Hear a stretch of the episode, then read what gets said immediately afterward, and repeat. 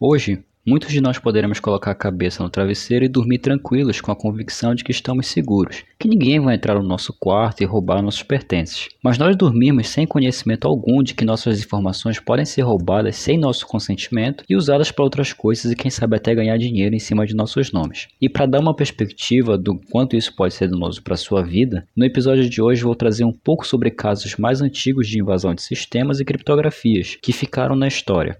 Posso entrar no seu smartphone?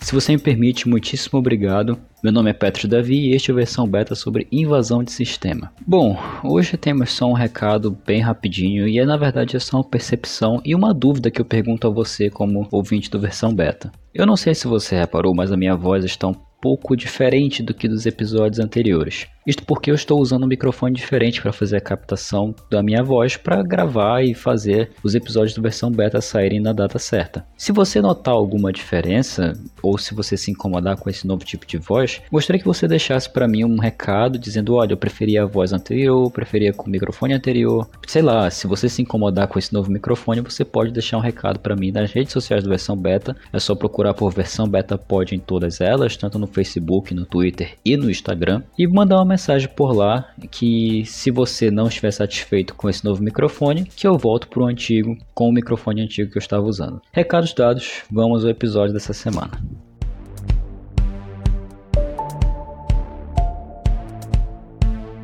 É, vamos lá. Invasão de sistemas.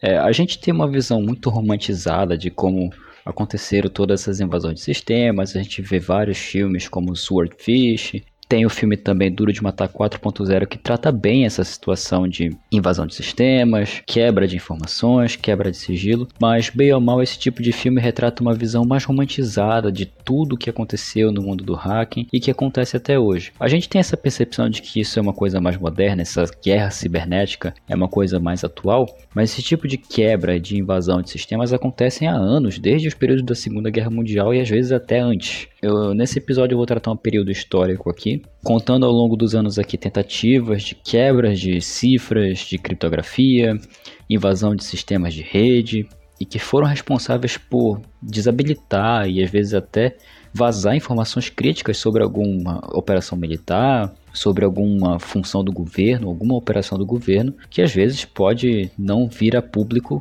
por várias questões políticas. E o começo disso tudo foi logo na Segunda Guerra Mundial, quando os aliados tentavam quebrar vários tipos de criptografia do lado dos nazistas, que é o lado do eixo. Naquela época, muitas operações militares já se dedicavam a quebrar esse tipo de cifra usada pelo eixo, que era usada para transmitir informações altamente secretas entre suas, entre suas bases militares e seus poderes de comando. Muitas dessas operações foram realizadas em Bletchley Park, no Reino Unido. Mais especificamente, em 1939, um dos casos mais conhecidos de codificação militar, nosso querido Alan Turing, que já mencionamos aqui na versão beta, junto com outros caras também muito importante da computação, desenvolveram o BOMB, um dispositivo eletromecânico capaz de decifrar as mensagens secretas criptografadas pela máquina Enigma da Alemanha. Essa Enigma era uma máquina usada pelo eixo para fazer uma criptografia de mensagens que deveriam ser repassadas para seus comandantes, generais, coronéis e esse tipo de informação não poderia vazar. E o Alan Turing, juntamente com outras pessoas que também eram. E o Alan Turing, junto com outras pessoas na época, conseguiram desenvolver o BOMB, que é esse dispositivo eletromecânico, que era capaz de decifrar esse tipo de criptografia que a máquina Enigma da Alemanha gerava. Outra missão de quebra de código também no Bletchley Park, lá do Reino Unido, envolveu a quebra da cifra de Lawrence, que foi usada pelos alemães para transmitir inteligência militar do mais alto nível. Os caras desenvolveram o Colossus, o primeiro computador, eletro... É, o primeiro computador eletrônico programável do mundo que usava válvulas termiônicas para realizar operações booleanas e de contagem. Vale ressaltar que naquela época muitos dos computadores eram usados para cálculos matemáticos. Se você se interessar, no versão beta tem episódio sobre a história da internet, que eu acabo comentando um pouco sobre como a história da informática, a história da computação começou como um todo, e nesse episódio eu retrato que muitas dessas máquinas eram utilizadas para fins de contagem, fins de fazer cálculos de funções gigantescos, coisas que levariam para um ser, para vários seres humanos fazerem levariam horas, dias, às vezes até meses, é, um computador naquela época poderia fazer em algumas horas. Isso já dava uma certa vantagem para os poderes que naquela época a rapidez da informação e a rapidez de como alguns problemas dentro do fronte de batalha se resolveriam poderia ser a diferença entre a vitória e a derrota.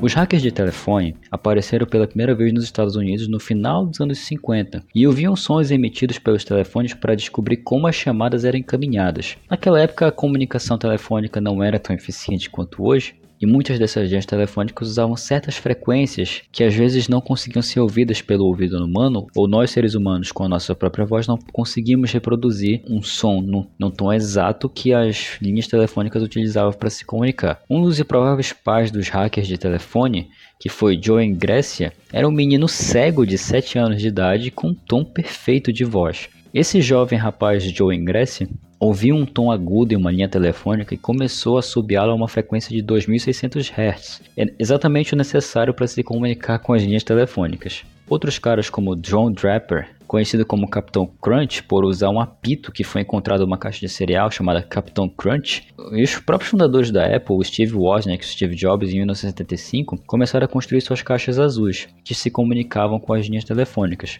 O John Draper especificamente descobriu que esse apito poderia transmitir sons nas frequências que as linhas telefônicas utilizavam, basicamente como o John Ingressia também fez. Então isso permitia que ele conseguisse repassar a voz dele nas linhas telefônicas e por conta disso ele poderia ligar para quem ele quisesse naquela época. E por conta disso ele ficou conhecido como Capitão Crunch por causa desse evento. Inclusive o John Draper hoje ainda é vivo e trabalha como profissional de segurança da informação na sua própria empresa.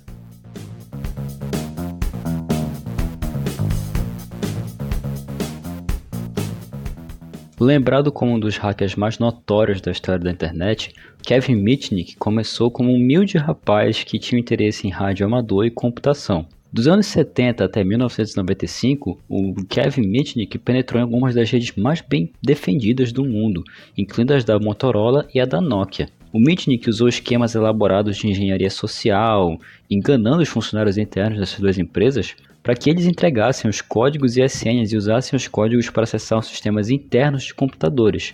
Ao invés dele mesmo invadir os sistemas, ele fazia com que os funcionários invadissem por ele. Ele foi motivado pelo desejo de aprender como esses sistemas funcionavam, mas ele acabou se tornando um criminoso cibernético mais procurado da época. Kevin Mitnick foi preso duas vezes, em 1988 e 1995, coincidentemente no ano que eu nasci, e foi colocado em uma solitária enquanto ele estava sob custódia, ele não estava nem preso ainda.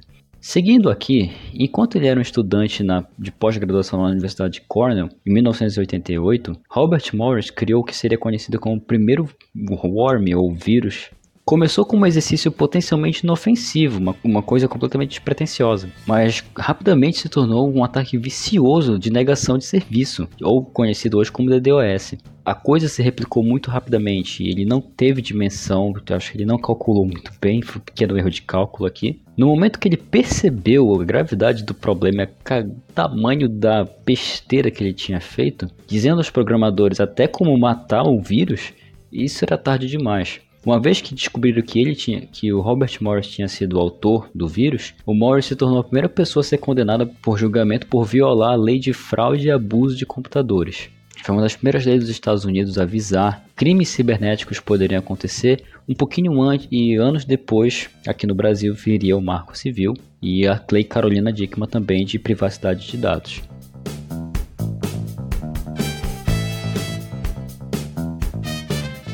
Invadindo sob o pseudônimo de Dante Negro, Kevin Pulse era um cara muito talentoso e também se entregava à arte de, romper, de arrombar cadeados e falsificar documentos. Quando ele era adolescente, ele escapou por pouco da prisão e mais tarde foi recrutado pelo Instituto de Pesquisa Internacional, mas continuou se aprofundar na clandestinidade e sabe-se lá por quê. As façanhas do Kevin foram só reveladas em 1988, quando um imposto que ele esqueceu de pagar, que estava no armário da casa dele, sabe-se lá onde, descobriram que ele lá tinha pilhas de certidões de nascimento em branco, identidade falsa e uma foto do próprio Paulsen invadindo o trailer de uma empresa telefônica. O Kevin Paulsen fugiu e começou uma caçada nacional gigantesca. A sua invasão mais famosa foi em junho de 1990, quando sequestrou agentes telefônicas de uma estação de rádio de Los Angeles, que prometiam um Porsche 944 S2 para o centésimo segundo visitante que ligasse para aquela rádio. Kevin Poulsen, como a maioria dos casos que acontece, ele foi finalmente detido em abril de 1991. Então por aí você já tira que o cara era realmente extraordinário, apesar de ter usado seus talentos para o mal.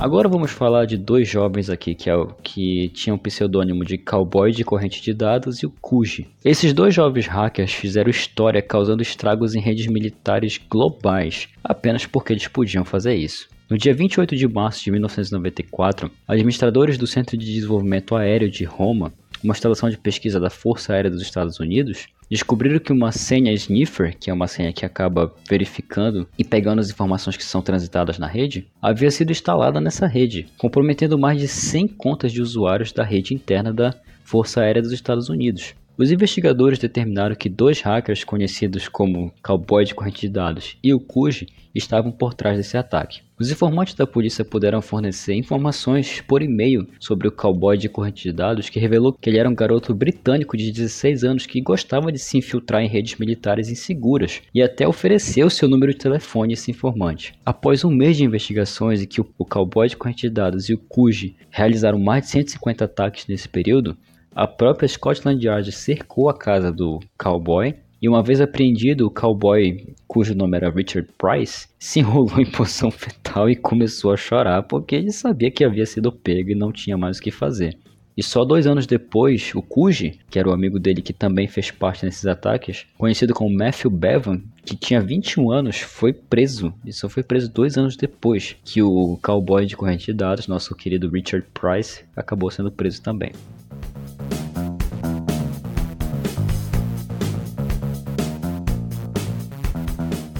Bom, agora a gente vai falar de um assunto um pouco mais sério, que ainda é sobre invasões de sistemas, inclusive sobre um vírus que nós já mencionamos aqui na versão beta, que é o Stuxnet. Enquanto alguns hackers naquela época faziam vírus e coisas só para serem lembrados ou para serem engraçados, o Stuxnet foi um vírus de computador completamente malicioso descoberto pela primeira vez em 2010. Ele entrou para a história por um motivo muito diferente do que esse que eu havia mencionado. O vírus Stuxnet foi chamado a primeira arma digital do mundo. Ao contrário de outros vírus, o Stuxnet parece ter sido projetado para causar danos físicos a equipamentos controlados por computadores. Foi o primeiro caso conhecido de hackers sendo capazes de provocar danos físicos em equipamentos do mundo real, tornando-os muito complexos e bastante assustadores. Só parar para pensar que você está dormindo ou você está jogando no seu Xbox e de repente é infectado por um vírus que acaba queimando o seu videogame, acaba queimando o seu PC. Poucas pessoas achavam que pudesse ser possível. O Stuxnet foi gerado para atingir sistemas de controle usados para monitorar instalações industriais e foi descoberto em usinas nucleares no Irã, depois de que um grande número de centrífugas para enriquecer urânio começou a quebrar inesperadamente. Não sabemos, é claro, como era o código-fonte do vírus, mas por ele invadir os sistemas de controle, ele fazia com que essas válvulas das centrífugas acabassem trabalhando numa velocidade muito mais alta do que elas poderiam trabalhar, e isso fazia com que elas uma hora falhassem e queimassem. O vírus, porque ninguém sabe quem foi ao certo, quem desenvolveu e quais motivações,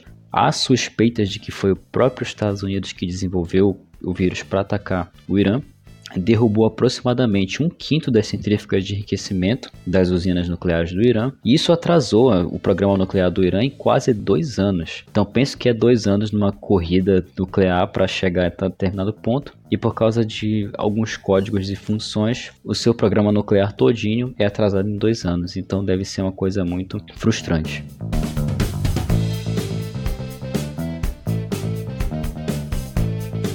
Por conta da ascensão das mídias sociais, o crescimento das próprias redes sociais como um todo, encorajou vários grupos de hack a hackear pela zoeira, hackear por simplesmente avacalhar com algum serviço, fazer pela piada e levar esse tipo de feito para as plataformas online para revelar seus feitos e suas conquistas. Só que nenhum deles alcançou notoriedade como a Luz Security, comumente conhecida como LuzSec, um grupo separado da Anonymous. A LuzSec divulgou todas as suas invasões através do Twitter, com a intenção de envergonhar mesmo o dono do site e ridicularizar as medidas de segurança insuficientes.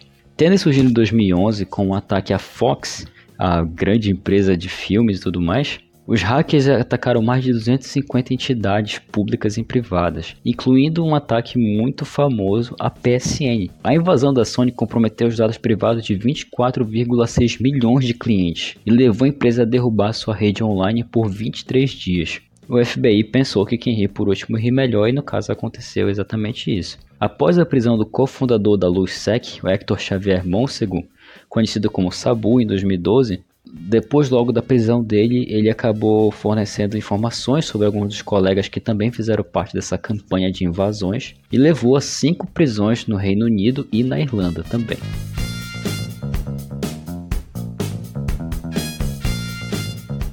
Bom, esse foi só alguns casos mais notórios. Claro que faltou um monte de coisa. Esse aqui foi só um pequeno arranho na superfície do que é o mundo de invasões e quebra de sistemas. Há muito mais casos, há muito mais pessoas nesse processo. Mas eu posso deixar links na descrição do episódio e no texto do site também de algumas coisas sobre alguns outros ataques, como eles aconteceram. Mas a ideia aqui é mostrar para você que às vezes podemos dormir com algum valor na conta bancária e acordar sem. É um mundo que eu, honestamente, Petros Davi, tenho muito medo de viver, é de dormir e acordar um dia sabendo que meu CPF, meu RG está na mão de empresas foi invadida e essa empresa acabou sendo invadida e é, pessoas mal intencionadas têm esse tipo de informação sobre mim. É, não só sobre mim, mas também sobre você, usuário. Então nós temos que tomar muito cuidado sobre com quem deixamos nossas informações.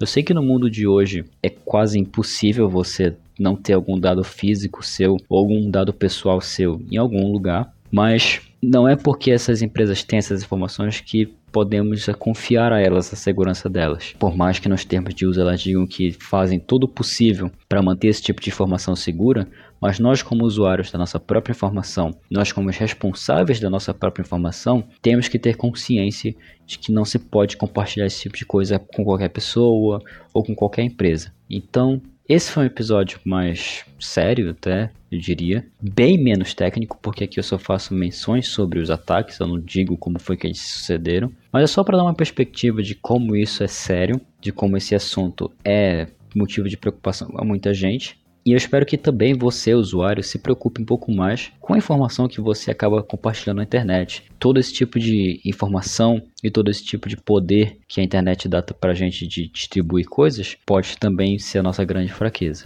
Então é isso, pessoal. Esse foi o episódio sobre invasão e quebra de sistemas. Eu espero que você tenha gostado do episódio e até a próxima semana.